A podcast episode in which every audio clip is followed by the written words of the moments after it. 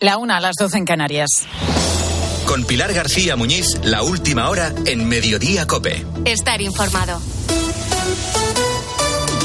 ¿Qué tal? ¿Cómo estás? Muy buenas tardes. Bienvenido a Mediodía Cope. José Luis Ábalos sigue centrando la actualidad política en este día en el que ha empezado una turné mediática para mayor nerviosismo del PSOE, aunque Ábalos, ya en el grupo mixto, asegura que cuando tenga que votar lo hará en línea con los socialistas. Vamos, que votará sí a la ley de amnistía. Enseguida vamos a ver cómo ha ido la mañana en el Congreso, donde te puedes imaginar que el Grupo Socialista no es una fiesta precisamente. Pero el Congreso es solamente el escenario político del caso Coldo sobre las supuestas mordidas que se pudieron cobrar por la compra de mascarillas en lo peor de la pandemia. Contratos que se cerraban supuestamente gracias a la influencia política que tenía Coldo García, el asesor de Ábalos cuando este era ministro. Esta es una parte de la ecuación, el mediador, el que cobraría, pero hay otra el que pagaba por esa mediación. Hoy en la Audiencia Nacional estaba citado como investigado el empresario Juan Carlos Cueto. Se le considera dueño en la sombra de la empresa zaragozana Soluciones de Gestión, una empresa que, según la investigación de la UCO de la Guardia Civil, no tenía relación con el sector sanitario, pero consiguió, sin embargo, 53 millones de euros en contratos con administraciones públicas para comprar mascarillas. Hablamos del Ministerio de Fomento, también de Interior, ADIF, Puertos del Estado o las comunidades de Baleares y Canarias, entonces gobernadas por gobiernos socialistas. Al contrario que otros implicados, este empresario, al que el sumario sitúa en el centro de la trama, ha declarado durante media hora ante el juez y solo a preguntas de su abogado. Cueto ha negado ninguna mordida y dice que su intención era la de ayudar a los españoles en un momento muy delicado. Ha reconocido también que su beneficio rondó el 10%, aunque Anticorrupción cree que realmente fue del 35%. Ha quedado en libertad, pero se le prohíbe abandonar España, una medida similar a la del resto de los investigados que declararon la semana pasada, incluido el propio Coldo García. No es la primera vez que este hombre, que Juan Carlos Cueto, acude, por cierto, a la Audiencia Nacional. Ahora mismo está a la espera de juicio por otro caso en el que se investiga una supuesta venta ilegal de armas a Angola. En 2019, la Fiscalía solicitó para él, para Cueto, hasta 50 años de cárcel en lo que se conoció como el caso de FEX, una empresa semipública de venta de armamento que estaba implicada en esta investigación. El gobierno liquidó esa empresa en 2017 debido a los escándalos, entre ellos el de Angola. Según Anticorrupción, en medio de todo este caso, Cueto dejó de figurar en las sociedades implicadas, aunque seguía dirigiéndolas. En ese entramado aparece Soluciones de Gestión, empresa que ahora está en el centro de la investigación del caso Coldo. Este empresario, que por ahora solo está investigado, es una pieza más a sumar en el caso de las mascarillas, pero para la investigación es la pieza clave. Ahora bien, hablamos de escenario judicial. En el escenario político, las piezas claves son otras y no tienen por qué coincidir, al menos todavía.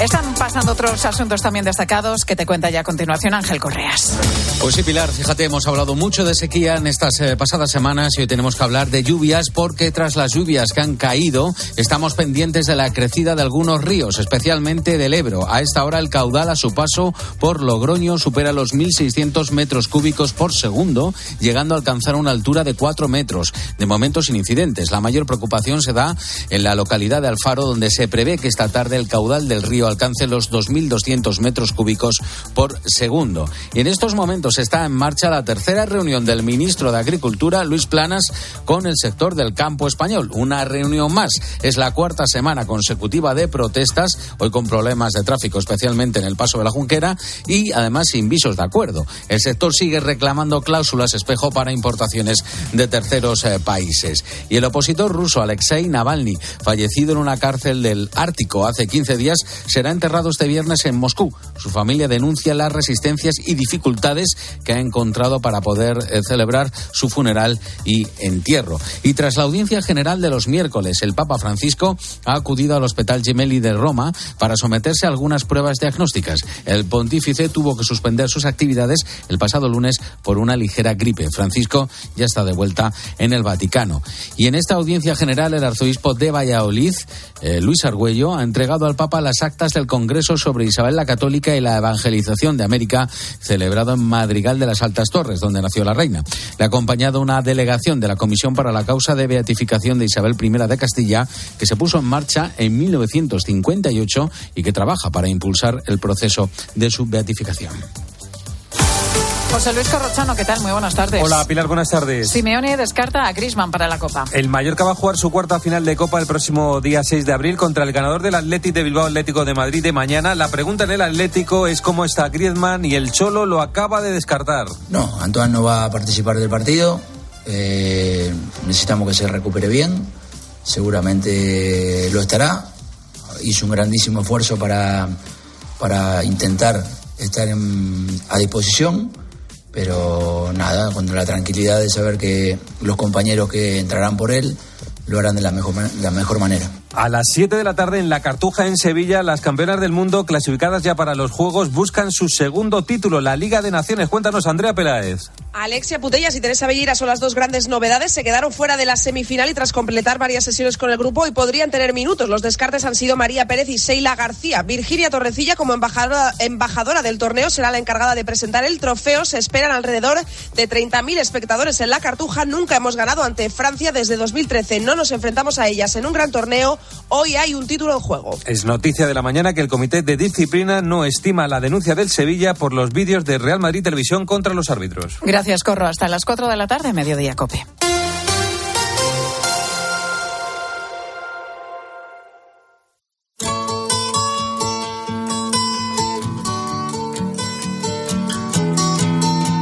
Pilar García Muñiz. Mediodía Cope. Estar informado.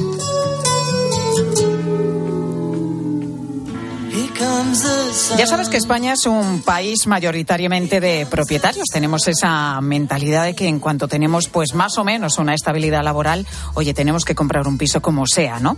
Pero pese a ello, un 16 eh, de los hogares de nuestro país viven de alquiler. Esto son, según el INE, más de 4 millones de personas. Pero ¿cómo podemos saber si el precio que pagamos por esa vivienda de alquiler es mucho? O está dentro de lo que debería ser normal, porque hay tanta, tantísima burbuja en este mercado, en el mercado del alquiler, especialmente en las grandes ciudades, que resulta muy complicado conocer hasta qué punto es normal lo que nos piden. Bueno, pues para esto se ha creado el Sistema Estatal de Referencia de los Precios del Alquiler. En teoría, es un mecanismo de control de precios del alquiler y la gran medida estrella que se anunció con la ley de vivienda. En la práctica, sin embargo, es más bien una herramienta online de consulta porque para que sirviera de tope, como era realmente la intención del Gobierno, la comunidad autónoma en cuestión debe declararse primero como zona tensionada y las en regiones, salvo Cataluña, no parece que estén dispuestas a ello. Sofía Buena, muy buenas tardes. Buenas tardes, Pilar. Bueno, pues esta herramienta ya se puede consultar a modo informativo, como estamos diciendo, y está basada en multitud de datos que se han ido recogiendo del catastro, de Hacienda, del Banco de España también, del propio INE o del Consejo de Economistas. Tú que has estado cacharreando ya con ella, ¿eh? que te he visto toda la mañana ahí con el ordenador, eh, introduciendo direcciones, introduciendo números. ¿Cómo funciona? Cuéntanos, Sofía. Pues es fácil, aunque la dirección parece más bien extraterrestre, porque es eh, https serpavi.mibau.gov. Ponemos índice de referencia, Ministerio de Vivienda y poco a poco lo vamos a encontrar en cualquier buscador, que es más fácil. ¿Ahí qué es lo que hacen? Pues solicitarnos el número de catastro de la vivienda, que eso es más difícil, o sobre todo una calle, una dirección la introducimos en el buscador. Yo he escogido una de aquí de Madrid, Ana de Austria 23. ¿Qué es lo que nos piden? Pues una serie de datos, como por ejemplo la escalera, ¿no? Dentro del portal en el que estamos, el piso. A partir de ahí ya nos tienen fichada la vivienda. Aparece el número de metros cuadrados, el año de construcción, pero nos piden una serie de datos que tenemos que aportar, porque no es lo mismo un certificado energético si hemos hecho obras de mejora en la vivienda, el estado de conservación de la vivienda, no es lo mismo que esté bien, que esté mal. Y, eh, digamos, los extras, ¿no? Si tiene conserje, si tiene ascensor, si tiene piscina, si tiene si tiene zonas comunes como jardín, etcétera, si se ha hecho algún tipo de mejora. Y a partir de ahí nos emite un informe, un informe con un rango de precios. Que es bastante rápido, además, ¿no? Es, eh, inmediato. automático. Es inmediato y ya tenemos nuestro certificado de cuánto debería alquilarse esa vivienda o cuánto nos debería costar si somos nosotros los inquilinos. En este caso, Ana de Austria 23. Hablamos de un piso de tres habitaciones, 139 metros cuadrados, de 1.495 a 1.850 euros. Ya tenemos nuestro informe.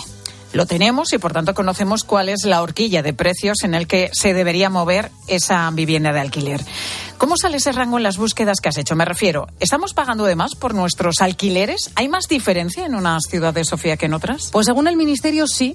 Decían que las diferencias eran abismales, que en muchos casos hablábamos del doble ¿En qué casos? Pues sobre todo grandes ciudades, Madrid, Barcelona, también el centro de algunas grandes capitales. Escuchamos al secretario de Estado de Vivienda, David Lucas. El rango de estas viviendas está muy por debajo de, muy por debajo, bastante por debajo de los datos que en estos momentos de ofertas se abre una puerta a todo lo que tiene que ver el control de los precios de alquiler en estas zonas tensionadas y, por supuesto, el que en estas zonas tensionadas puedan bajar los precios del alquiler. Es decir, que si acudimos a cualquier portal inmobiliario, decía el secretario de Estado, vamos a ver cómo allí está más caro el piso que pagamos en alquiler de lo que lo vemos en esta herramienta.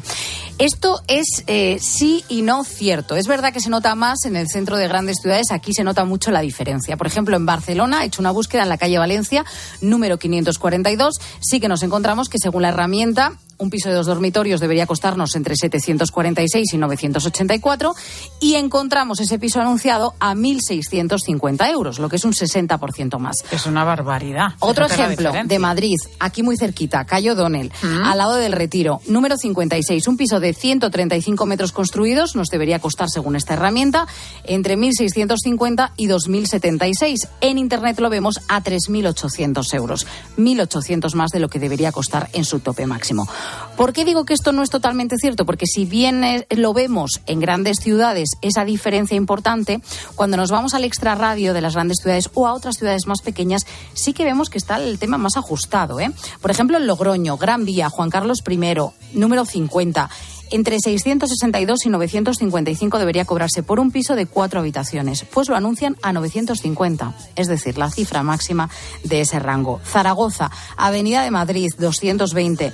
El precio 810 nos lo encontramos en un portal inmobiliario, cuando según ese rango de precios debería cobrarse como mucho a 850 euros. Es decir, está en precio. Por tanto, que en las grandes ciudades, que es donde hay menos oferta.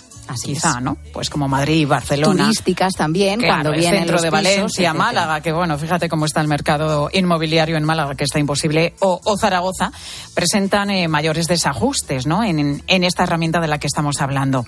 La pregunta, Sofía, ¿este sistema de referencia esta herramienta va a servir para algo más que para informar, ¿no? Algo ya lo has avanzado. Eh, lo primero que tienen que hacer las comunidades autónomas para que esto ejerza de mecanismo de control es solicitar su declaración de zonas tensionadas. Y de momento solo Cataluña está dispuesto a ello. Hay que decir que las competencias de vivienda tienen parte las comunidades autónomas. También hay eh, mm, cuestiones que dependen de los ayuntamientos. Se ha solicitado 140 localidades del mercado tensionado en Cataluña. Así que de momento impacto muy, muy limitado. Aquí en Cataluña Cataluña sí que entrará en vigor el 13 de marzo, ¿vale? Para el resto solo estamos hablando de informativos, de que esto es una herramienta meramente Pero tiene pinta de que otras comunidades se van a sumar a, la zona tensionada, como mm, Cataluña. Decían en el Ministerio que puede ser que Navarra y que Asturias, aunque en el caso de Navarra, al tener una hacienda foral propia, como ocurre en, en, el, en el País Vasco, pues claro, estos datos no se han recogido de Hacienda, no aplican, entonces habría que buscarlo primero. Pero de momento tampoco ninguna de estas dos comunidades lo ha solicitado, así que de momento nada. Estamos hablando de datos, por cierto, que se han recogido en base a 2022 y que se van a aplicar a partir de 2024. ¿eh? Y esto es importante tenerlo en cuenta para expertos inmobiliarios como Beatriz Toribio, secretaria general de APC España.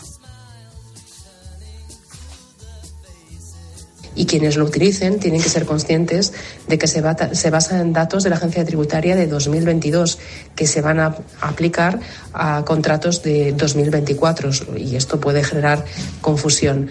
Nosotros consideramos que eh, si queremos hacer frente al problema del alquiler hay que centrar el foco sobre todo en la oferta, porque es la falta de oferta de, de vivienda en alquiler la que está provocando esta subida tan fuerte de los precios para los expertos el foco no es este. El foco no se punta en el tema de la seguridad jurídica, porque si se trata de intervenir el mercado con precios, al final consideran que hay muchos propietarios que se van a marchar cuando es precisamente falta de lo contrario, ¿no? Que haya más. Bueno, pues esta es eh, la herramienta que ha puesto en marcha el gobierno a través de su nueva ley de vivienda. Recuérdanos la, la dirección, que fácil no era.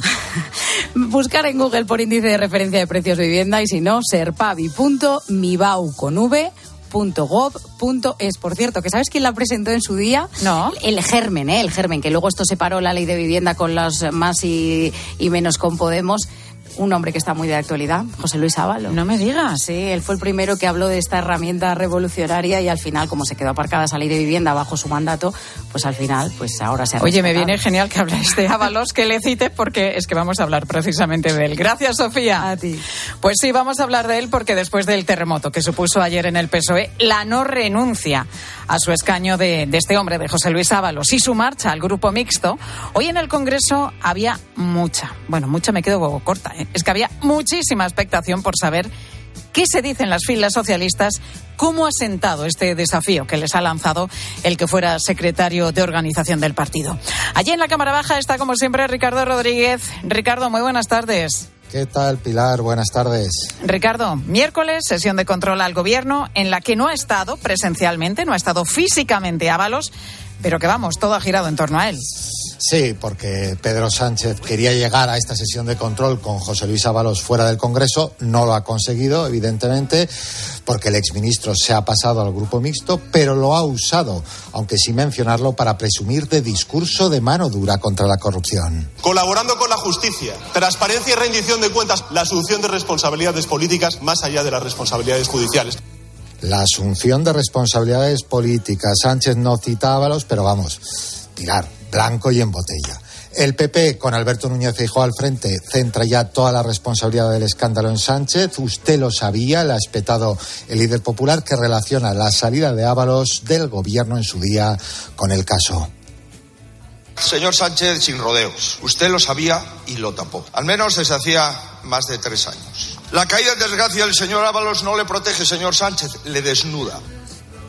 La ofensiva del PP ha proseguido con las siguientes preguntas a distintos ministros. Volcados se les ha visto achicar agua, difundiendo la supuesta diferencia entre los socialistas y los populares con otros casos. Bueno, pues eso, desde el gobierno y desde el PSOE que tratan de protegerse de este caso Coldo y de la no renuncia a su acta de diputado de Ábalos, atacando, como escuchábamos, al Partido Popular. Me imagino, Ricardo, que no habrá sido un día fácil para los miembros del PSOE y del gobierno, donde habrás eh, visto caras largas y muchas carreras, ¿no? También para evitar a la prensa porque están todavía tratando de digerir este tema que les ha dejado muy tocados. Sí, casi nadie se ha detenido en pasillos que hoy han quedado rápidamente desiertos. Es verdad que la ruptura de Ábalos representa un duro revés para el PSOE, una conmoción en el partido, puesto que todo un exsecretario de organización incumpliese un mandato de la Ejecutiva Federal era impensable hasta ahora y mantiene al partido en estado de shock. Nunca había ocurrido, desde luego. En sus filas hablan de metedura de pata, de que su decisión daña al partido o que no ha estado a la altura de su trayectoria política al desafiar, tú hablabas de desafío, al desafiar a Pedro Sánchez. Consideran que la decisión de Ábalos de engrosar el mixto, pues busca simple y llanamente mantener el aforamiento. Por cierto, que operativamente van a tener que establecer una comunicación con Ábalos, pero de momento no hay nadie asignado en ese papel. Hay algunos nombres en mente, pero mmm, por cierto, además en las alturas se ha acogido muy mal la turné mediática que ha arrancado que ha iniciado ya hoy, ¿no? Uh -huh. el, el exministro y desde luego no lo entienden para nada. Claro, eh, tienen que tener comunicación con, con, él porque se ha pasado al grupo mixto, pero también de, querrán conocer, ¿no? Qué es lo que va a votar a partir de ahora, pues en todo lo que, que pase en el, en el eh, Congreso. Ábalos, eso sí, ha dicho que cuando haya votaciones no se va a salir del carril del PSOE. Esto por ahora, claro, puede cambiar de opinión también. Claro, en cualquier momento puede dar, puede dar un giro, pero en las cabezas de la Moncloa solo cabe que Ábalos vote con ellos. Al más alto nivel sostienen que les ha hecho llegar el compromiso de su alineamiento con el gobierno. Esto se supone que les hizo llegar antes de su ruptura. En todo caso, Ábalos puede ser crucial y la cúpula socialista reconoce ese contratiempo extra porque por lo pronto la coalición de gobierno ha menguado y es respaldada por 147 escaños en unos momentos pues de extrema debilidad cuando se acaba de cumplir 100 días de andadura. Claro, una de las claves también está en que Ábalos no renuncia a su acta de diputado, sino que se marcha al grupo mixto y así mantiene su aforamiento. Eso es. Eh, eh, aunque hoy no ha estado, ya figura como, como diputado adscrito al mixto, ha sido colocado en las últimas filas, lejos de, de, la bancada azul, lo que se conoce como el gallinero, se sentará junto al diputado del BNG, Néstor Rego, eh, el mismo que ayer mismo decía que ya habían cubierto el cupo en, el, en, ese grupo, y, y un diputado de Vox, Carlos Carlos Hernández. Van a ser sus compañeros en los plenos. Además, por descontado, en su nuevo grupo cuenta con compañeros como Yone Belarra y los otros tres parlamentarios de, Podemos. Pero eh, es verdad que eh, en las filas socialistas lo que entienden es eh, que Ábalos ha pretendido un blindaje judicial, al menos de momento. Mm, Ricardo, eh, para acabar, decíamos que hoy Avalos no ha estado presente en la sesión de control al gobierno. ¿Se sabe, tú que conoces el calendario perfectamente de la Cámara Baja, ¿se sabe cuándo podría estar allí? ¿En qué pleno o en qué otro momento aparecerá ya como miembro del grupo mixto? Sí, se, se supone que mañana ya hay votaciones y que podría reaparecer, aunque parece que su intención no es eh, regresar a la Cámara, no la semana próxima, que no habrá plenos, sino la siguiente. Ya quiere dejar un espacio, podría dejar ese espacio de dos semanas antes de, de regresar a la Cámara Baja. Y es evidente que todos vamos a estar pendientes de esa vuelta ya eh, en el gallinero, como decíamos, de, José Luis de José Luis Ábalos y, tendremos que ver si se relaciona o no con quienes fueron o todavía son, porque él está suspendido de militancia, pero no ha sido expulsado aún del partido, con quienes todavía son compañeros compañeros de partido.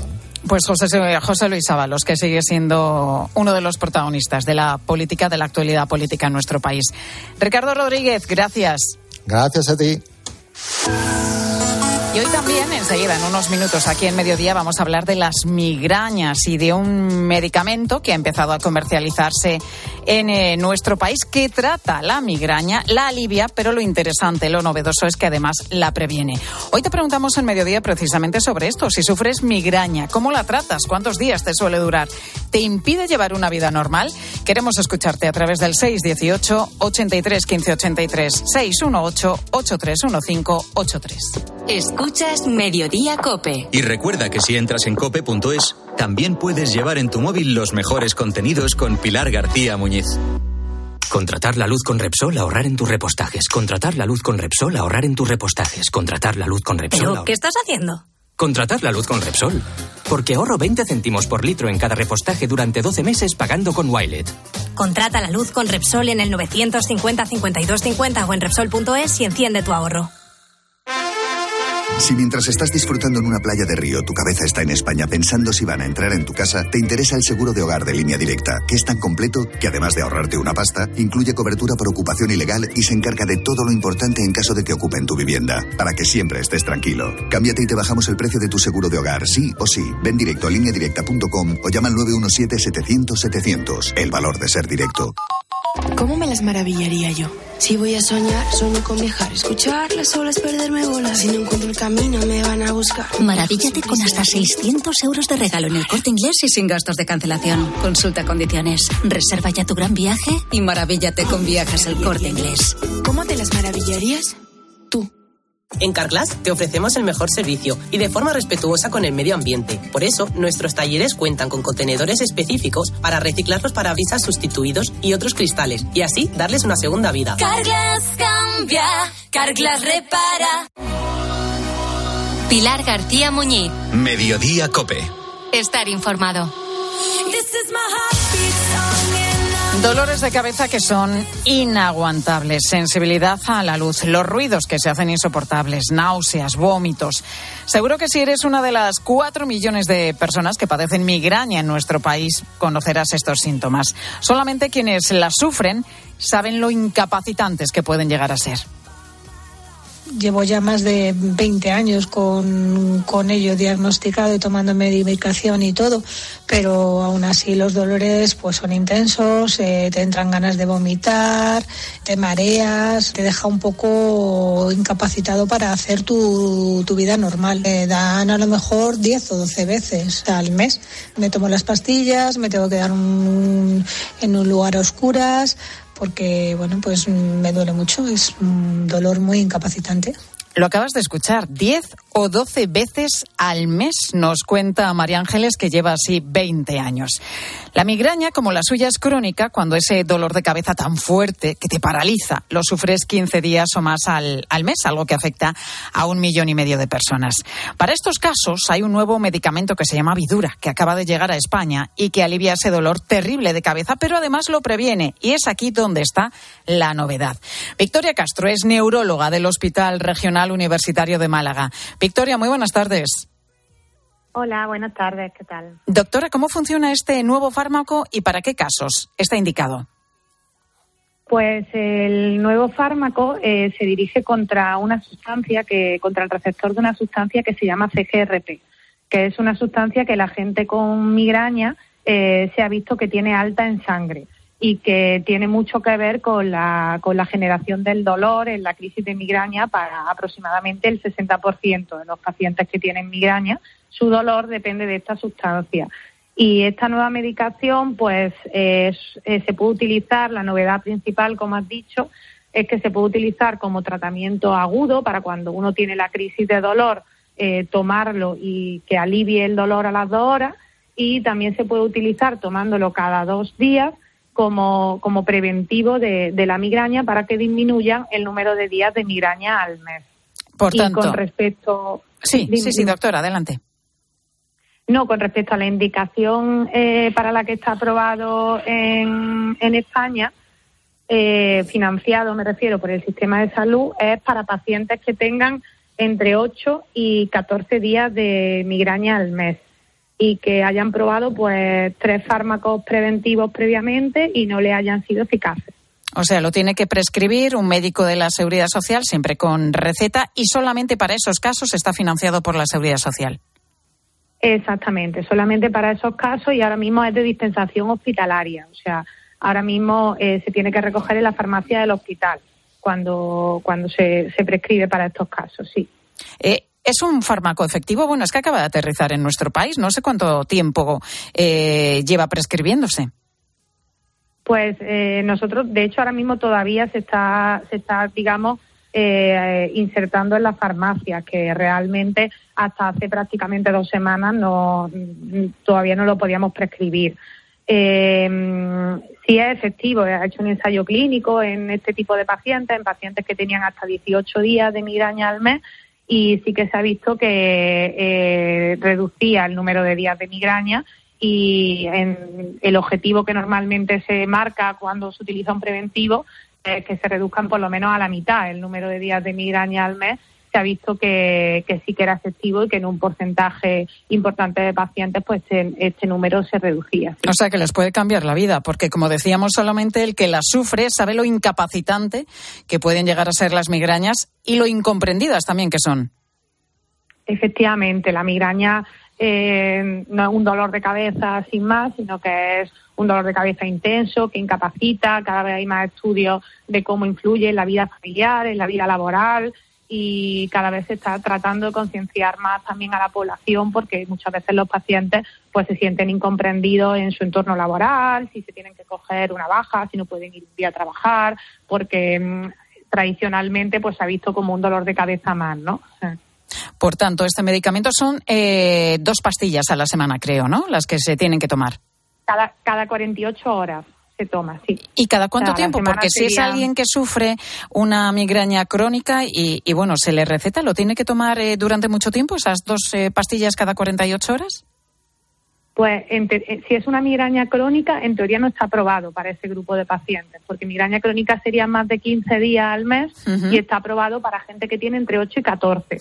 eh, si para migraña crónica tenemos también otros fármacos que salieron hace unos 5 años, que también se dirigen contra esta sustancia, contra el CGRP, y que sí se, como en el estudio que hicieron, incluyeron a estos pacientes, sí que se pueden utilizar. Y en, conforme a cuánto tiempo, normalmente todos los fármacos preventivos se mantienen en torno a un año, un año y medio. Y si el paciente mejora, pues se prueba a quitarlo y ver cómo está el paciente con el fármaco, sin el fármaco. Y normalmente, pues si el paciente vuelve a empeorar sin el fármaco, pues se vuelven a reiniciar. Depende del paciente. Gente que necesita Está claro. tratamiento. Doctora, muy amable. Gracias por contarnos todas estas cosas.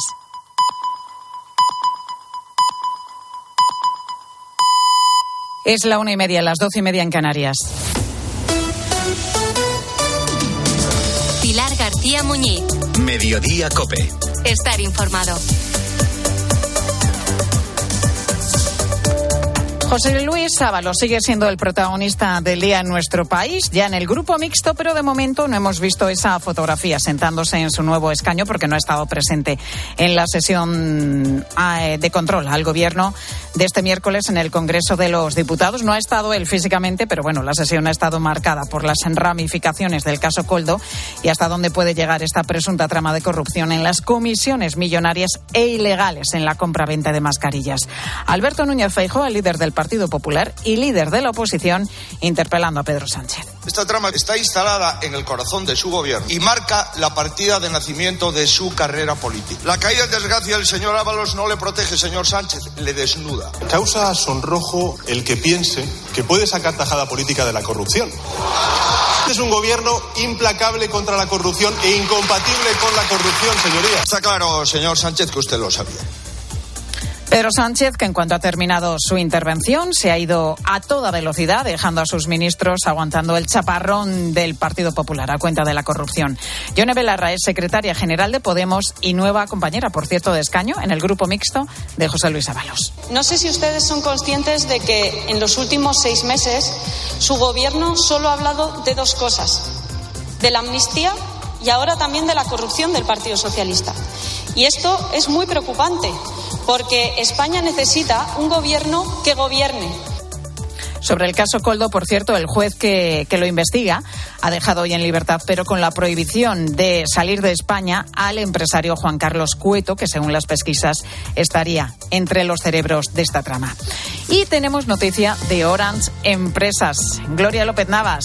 Más de la mitad de las empresas utiliza ya estrategias de SEO para su página web. El motivo hay que buscarlo en lo efectivo que resulta para los negocios emplear esta estrategia de marketing a la hora de conseguir incrementar sus ventas. Según datos recientes, 7 de cada 10 consumidores se fían más de una empresa que aparece entre los primeros puestos de un buscador que de una empresa desconocida sobre la que no pueden consultar nada. Pensar a lo grande no es poner el logo gigante para que todo el mundo lo vea. Es que todos te conozcan a través de Internet. En Orange Empresas te ayudamos a crear tu página web profesional y mejorar tu posicionamiento en Internet para aumentar tu visibilidad y conseguir nuevos clientes. Las cosas cambian y con Orange Empresas tu negocio también. Llama al 1414.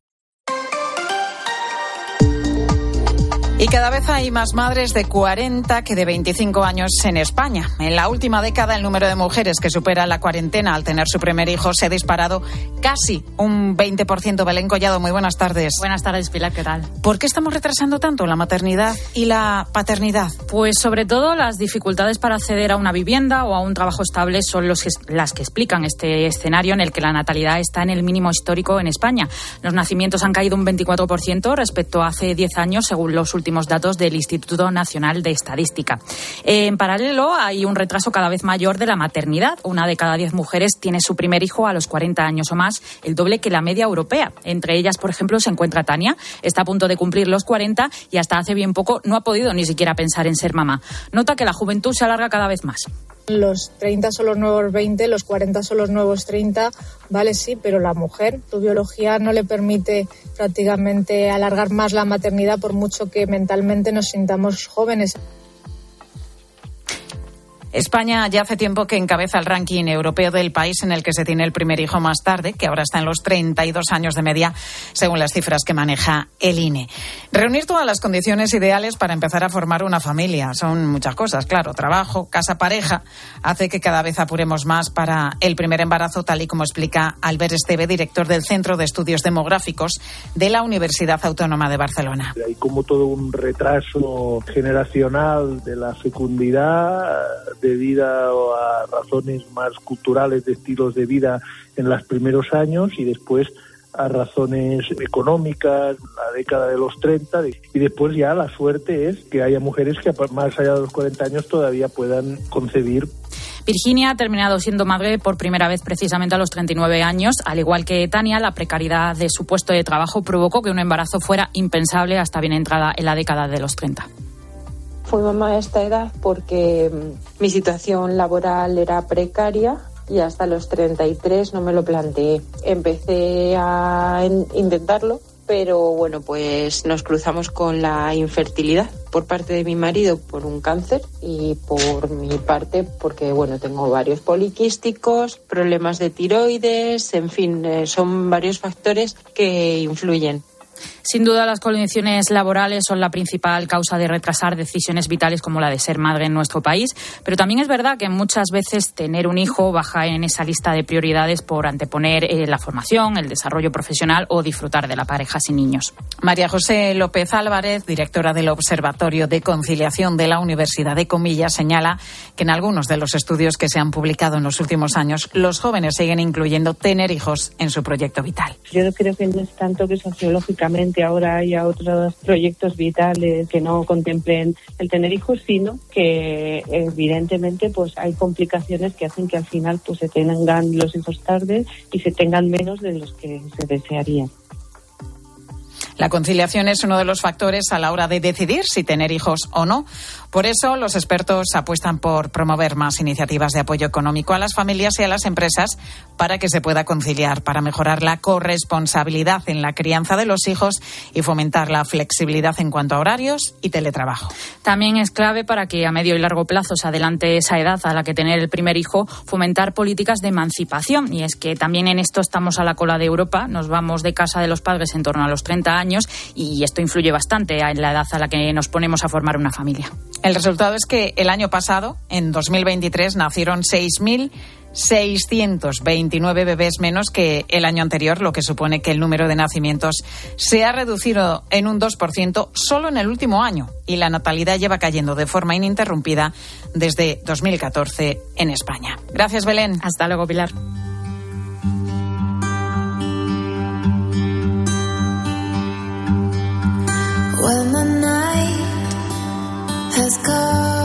Según datos de Naciones Unidas, en estos dos primeros meses que llevamos de año, han llegado a las costas españolas diez veces más migrantes que en el mismo periodo del año pasado, que en enero y febrero de 2023. La mayoría, más concretamente 11.860 personas, lo han hecho utilizando la ruta canaria, la más eh, mortal y peligrosa.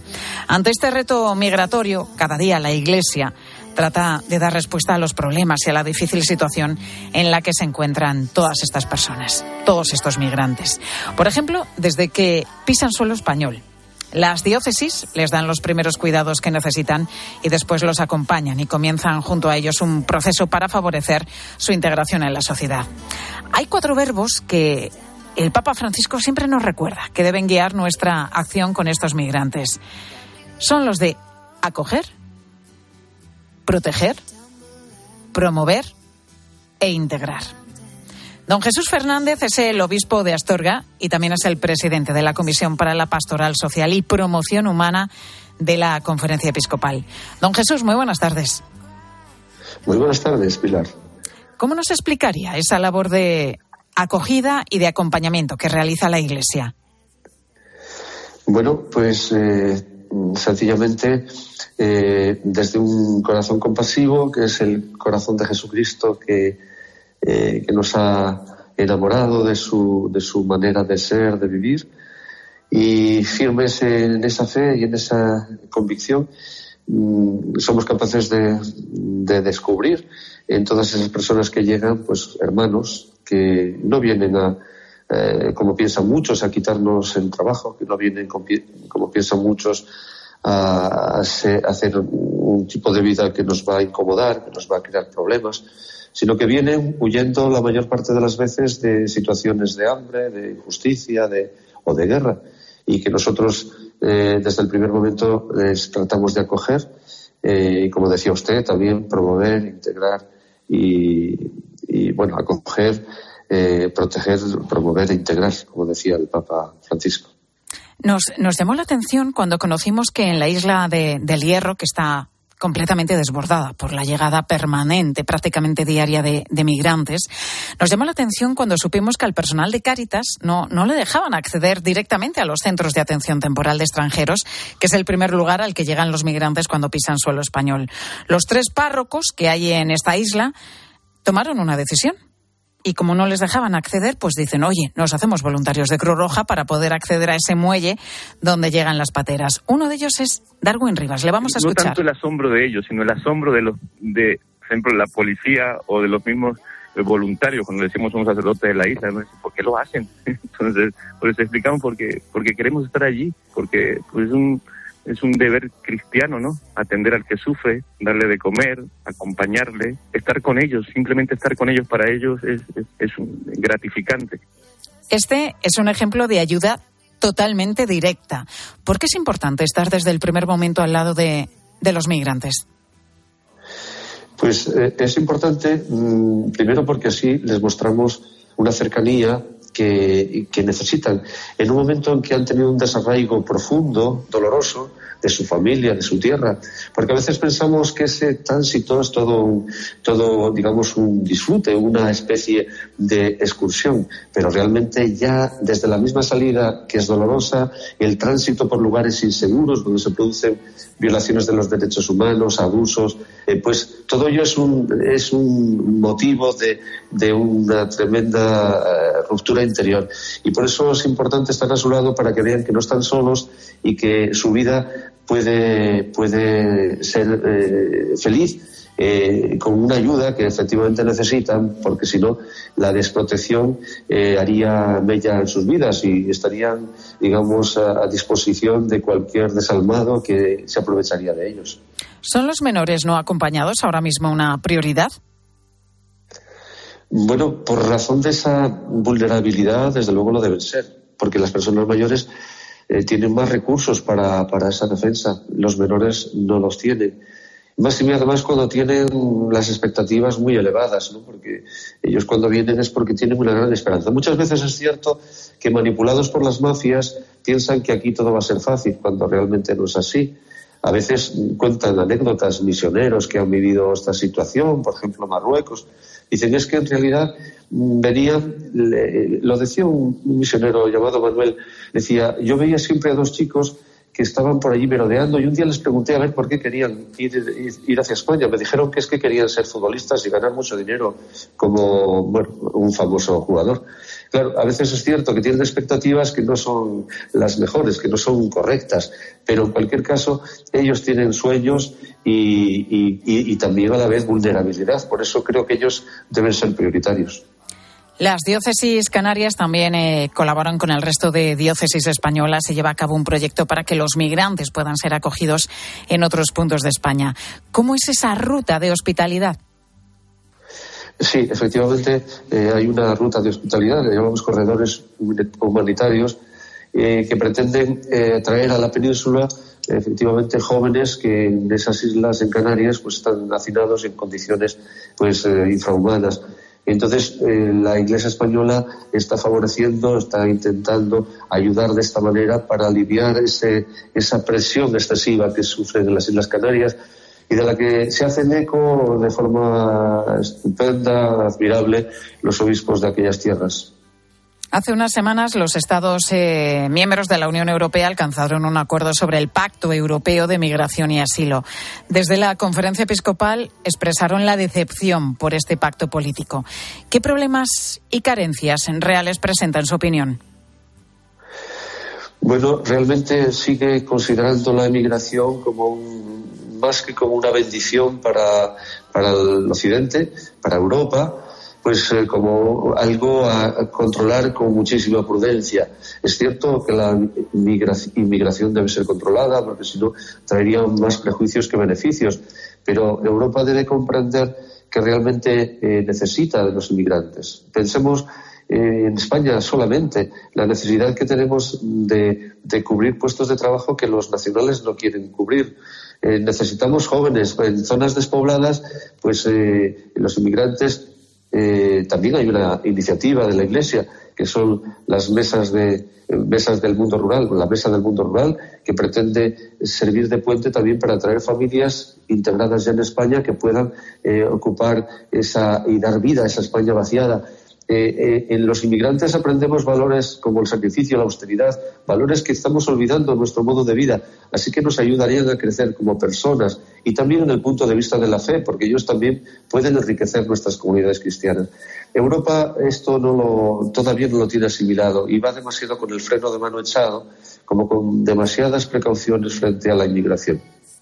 Pues acabamos de hablar con don Jesús Fernández, que es obispo de Astorga y presidente de la Comisión para la Pastoral Social y Promoción Humana de la Conferencia Episcopal. Don Jesús, muy amable, gracias por estar con nosotros hoy en Mediodía Cope. Pues muchas gracias a ustedes por hacerse eco de este problema y de esta inquietud para todos. Gracias, buenas tardes. Una y cuarenta y cinco minutos de la tarde, una hora menos en Canarias, llega el momento de la firma de José Luis Restan, que hoy reflexiona sobre las vocaciones. José Luis, muy buenas tardes. Hola Pilar, ahora que se acerca nuestro día del seminario, veo que en Hanoi, la capital de Vietnam, se acaba de inaugurar un nuevo seminario al servicio de las diócesis del norte, donde las vocaciones sacerdotales son más numerosas. Es un signo más de la extraordinaria vitalidad de la Iglesia en ese país de Extremo Oriente. Es sorprendente que tras las crueles persecuciones en el siglo XVII, después de ser identificados con el poder colonial francés y con los Estados Unidos, descabezada su jerarquía por los comunistas en los años 70 del pasado siglo y enviados a campos de internamiento muchos sacerdotes, los católicos constituyan hoy una comunidad pujante en Vietnam. Son aproximadamente 8 millones, el 9% de la población, con una gran riqueza de iniciativas en un contexto nada fácil, a pesar de la mejoría evidente de la situación de la Iglesia rubricada por los recientes acuerdos con el Estado. Un obispo resume la situación diciendo que los católicos son aceptados por el régimen, al menos en apariencia. Su vínculo con Roma ya no se ve como una traición la Iglesia se centra en testimoniar la fe en Jesucristo, fuente de alegría y reconciliación, y eso lo percibe el conjunto de la sociedad y también las autoridades, sobre todo por su presencia entre los más débiles. No faltan desafíos. La religiosidad popular es muy fuerte, pero hace falta también forjar una cultura que nazca de la fe. Se está produciendo el cambio de una sociedad rural a otra mucho más urbana, y eso requiere cambios profundos en la pastoral. Este mismo obispo observa que en Europa la fe se ha reducido a veces a las ideas y a las discusiones estériles, mientras que en su país la Iglesia es como una familia de Dios, y eso determina las relaciones entre las personas para toda la vida. Parece sencillo, y en el fondo lo es tienen viva la memoria de su historia cristiana, custodian el vínculo con el Papa como algo precioso. En las familias se transmite la fe y los sacerdotes trabajan a pie de calle. No tienen nostalgias ni les asusta un contexto político adverso. La fe es su tesoro más preciado. No es extraño que surjan todo tipo de vocaciones. Y hace unos minutos hemos hablado aquí en Mediodía de la migraña que afecta a cuatro millones de personas en España. Para los casos más graves, más persistentes, pues se ha empezado a comercializar un nuevo tratamiento que, que trata la migraña, la alivia y además la previene. Y hoy te preguntamos si sufres migraña, cómo la tratas, cuántos días te suele durar, te impide llevar una vida normal. Vamos a ver lo que nos ha dicho Ángel, nos ha dejado su nota de voz, es de Zaragoza. Yo la conocí a mi suegra hace 44 años y siempre cuando iba a a la novia, bueno, siempre no, pero muchas veces cuando iba, pues me la encontraba que se había metido en una habitación a oscuras y allí se pasaba el día hasta que podía salir. Tenía que estar con los ojos cerrados, fuertes dolores de cabeza, incluso le daba por vomitar. Bueno, son los síntomas, ¿no? Ese dolor de cabeza incapacitante, parece que te va a explotar, la sensibilidad a la luz, que tienes que bajar la persiana, estar a oscura, las náuseas, los vómitos, en fin, que, que son los síntomas de la migraña, que es tan incapacitante y, como decíamos antes, también tan incomprendida. Queremos escucharte, 618 83 15 83. Ahora, tu cope más cercana. Sigue a Pilar García Muñiz en Twitter en arroba mediodíacope y en facebook.com barra mediodíacope. ¿Qué sorte tireches? Ojalá non tocó radiador, sae chapa. Con el seguro de coche de línea directa no solo te ahorras una pasta, sino que además puedes escoger el taller que quieras aquí o en las Rías Baixas. Y si eliges taller colaborador, también tienes coche de sustitución garantizado y servicio de recogida y entrega. Cámbiate ahora y te bajamos el precio de tu seguro de coche, sí o sí. Ven directo a lineadirecta.com o llama al 917-700-700. El valor de ser directo. Consulta condiciones. Quiero un auto que me mole. Nuestra oferta es enorme. Yo mi coche quiero tasar. Nadie le va a pagar más. Si en las huellas quieres buscar. El de Sevilla de Perlas me va. Te lo traemos de saldo está. 15 días para probar, mil kilómetros para rodar. Recta final de las rebajas del hogar del corte inglés. Ahora con hasta un 60% de descuento en una selección de ropa de cama o baño, así como también en artículos de menaje de mesa y decoración. Y todo de la marca El corte inglés. Hasta el 29 de febrero, últimos días de las rebajas del hogar. En tienda web y app. El corte inglés. Pilar García Muñiz. Mediodía Cope.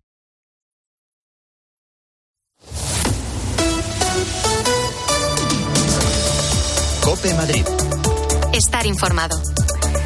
Aunque hoy el día está más tranquilo en cuanto al tiempo, luce el sol y han subido algo las temperaturas máximas. Ahora mismo tenemos 12 grados en el centro de la capital. El paso de varias borrascas por nuestra región esta semana está dejando fuertes rachas de viento. Hasta 86 intervenciones han realizado en las últimas horas los bomberos de la Comunidad de Madrid por caída de árboles y ramas y también está dejando nieve en la Sierra de Guadarrama. Una nieve que, sin embargo, no ha permitido abrir de momento las estaciones de, de esquí para que puedan disfrutar de su deporte preferido los esquiadores madrileños, tal y como nos cuenta COPE Óscar Vallejo, director de Valdesquí. Nada, nada, nevó el otro día, nada, 10 centímetros y el viento ha hecho, está haciendo muchísimo viento. Y entra de norte y se lleva todo, toda la nieve se la lleva el viento. Las previsiones meteorológicas apuntan a que este fin de semana puede volver a nevar de manera intensa, así que es posible que a partir del próximo lunes se puedan volver a abrir las pistas. De momento, y hasta que lleguen de nuevo esos copos, se puede disfrutar de la parte inferior de la estación. Está abierta para las familias, ya te digo, es un jardín de nieve totalmente gratuito y luego está la cafetería abierta. Entonces, bueno, está, esto lo llevamos haciendo varios fines de semana, eh, hay muchos autobuses, recomendamos a la gente que suba en transporte público y eh, en ese sentido está teniendo mucho éxito. Ahora a ver si tenemos suerte, que este fin de semana dan nieve, nosotros seguiremos aquí produciendo nieve con los cañones, a ver si podemos dar una sorpresa para la semana que viene. Bueno, pues crucemos los dedos, ¿eh? sobre todo para los amantes de este deporte. Soy Mónica Álvarez, estás escuchando Mediodía Cope en Madrid. Enseguida te voy a contar más cosas que te interesan, pero ahora es momento ya de acercarnos a la Dirección General de Tráfico. Conocemos cómo se circula por las carreteras madrileñas. Lucía Andújar, ¿qué tal? Cuéntame. Muy buenas tardes. Hasta ahora van a encontrar circulación fluida y cómoda en toda la red de carreteras de la Comunidad de Madrid. Las entradas y salidas están totalmente despejadas, al igual que la red principal o secundaria o los accesos a los pequeños núcleos urbanos. Aún así, desde la DGT les pedimos mucha atención en las carreteras. Gracias, Lucía.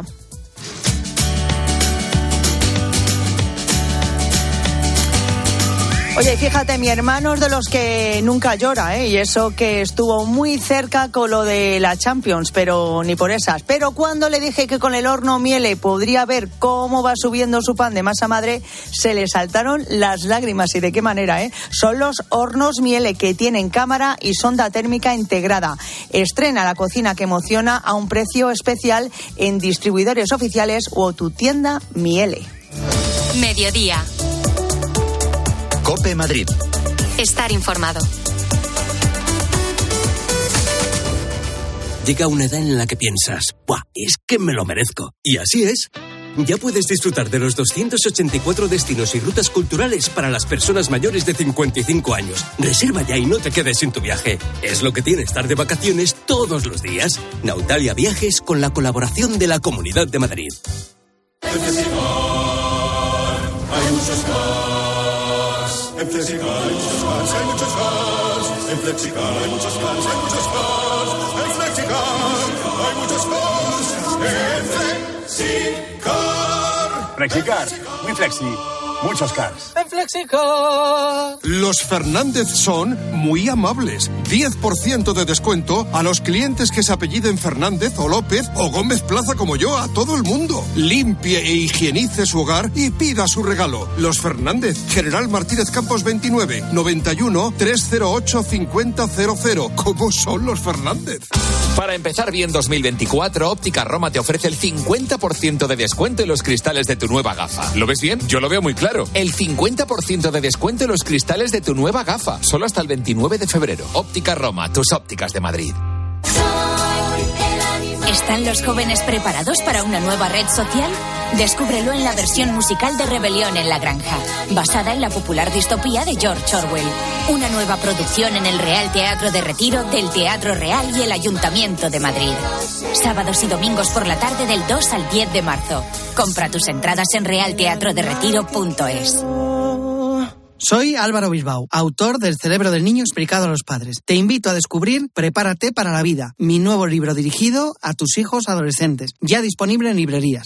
El restaurante El Torreón está de moda. Vende copas a la cima del Monte del Pardo. O disfruta platos como la auténtica carne picaña brasileña. Y los mejores pescados y carnes como el lomo de buey auténtico. Cocina abierta de 11 de la mañana a 1 de la noche. Disfruta de su famosa paella con langosta y sus siete amplísimos salones climatizados, grandes vinos y licores. Parque infantil, gran parking. Restaurante El Torreón. Naturaleza a 10 minutos de Madrid. Reservas en restauranteeltorreón.com.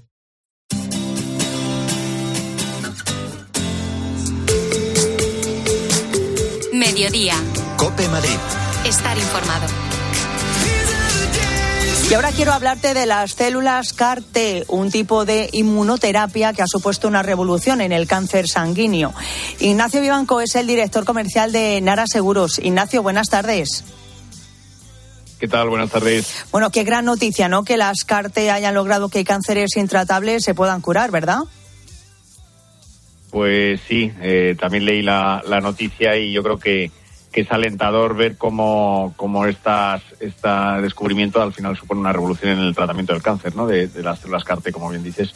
Y, y como hablamos siempre, eh, que, que, yo creo que, que cada vez más la ciencia lo que, lo que intenta es eh, eh, utilizarse en la prevención, diagnóstico y, y rápido tratamiento, ¿no? De, de enfermedades antes intratables y, y por eso, como sabéis, desde Nara Seguros contamos con planes personalizados de salud privada para todas las edades que ayuden a que los asegurados pues tengan un rápido acceso a ese diagnóstico a ese eh, diagnóstico cuanto antes uh -huh. y especialmente para nuestros mayores de 60 que se sientan bien aconsejados desde el primer momento. Y bien seguros, claro, te estás refiriendo a vuestro seguro de salud Nara Senior, ¿no?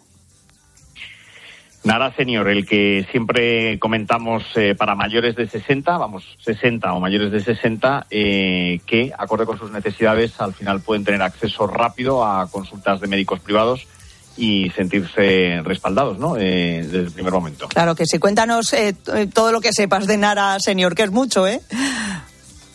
Bueno, pues allá vamos. Venga, para mayores de 60, 60 y mayores de 60, eh, sin límite de edad, y uh -huh. sin eh, cuestionario médico para poderlo contratar. Tienen acceso ilimitado y sin copago alguno a medicina general y enfermería. Tienen tres consultas gratuitas incluidas a médicos especialistas, dermatólogo, cardiólogo, ginecólogo, etcétera, y el resto con precios mucho más reducidos que eh, si fueran por privado, eh, a, si, si fueran por consulta privada. Tienen una mamografía o ecografía prostática al año, 10 sesiones de rehabilitación, 6 visitas al podólogo incluidas, tienen videollamada y chat gratis e ilimitado sin necesidad de cita previa con cualquier especialista médico, atención de urgencias 24/7, tienen telefarmacia 24 horas, segunda opinión médica internacional y, perdón, todo esto desde solo 22 euros al mes, que yo creo que es súper asequible. Desde luego, 22 euros al mes. Y otro día hay que dejarle a Ignacio casi todo el programa para que cuente todo lo que incluye Nara eh, Senior. Eh, bueno, ¿dónde podemos encontrar Nara Seguros, Ignacio? Pues lo más fácil que nos busquen en Google, Nara Seguros, y si no, como siempre, encantadísimos de cogeros el teléfono en el 874-199-913. 874-199. Ignacio Vivanco, director comercial de Nara Seguros, muchas gracias. Hasta otro día. Gracias a vosotros, un abrazo fuerte. Adiós.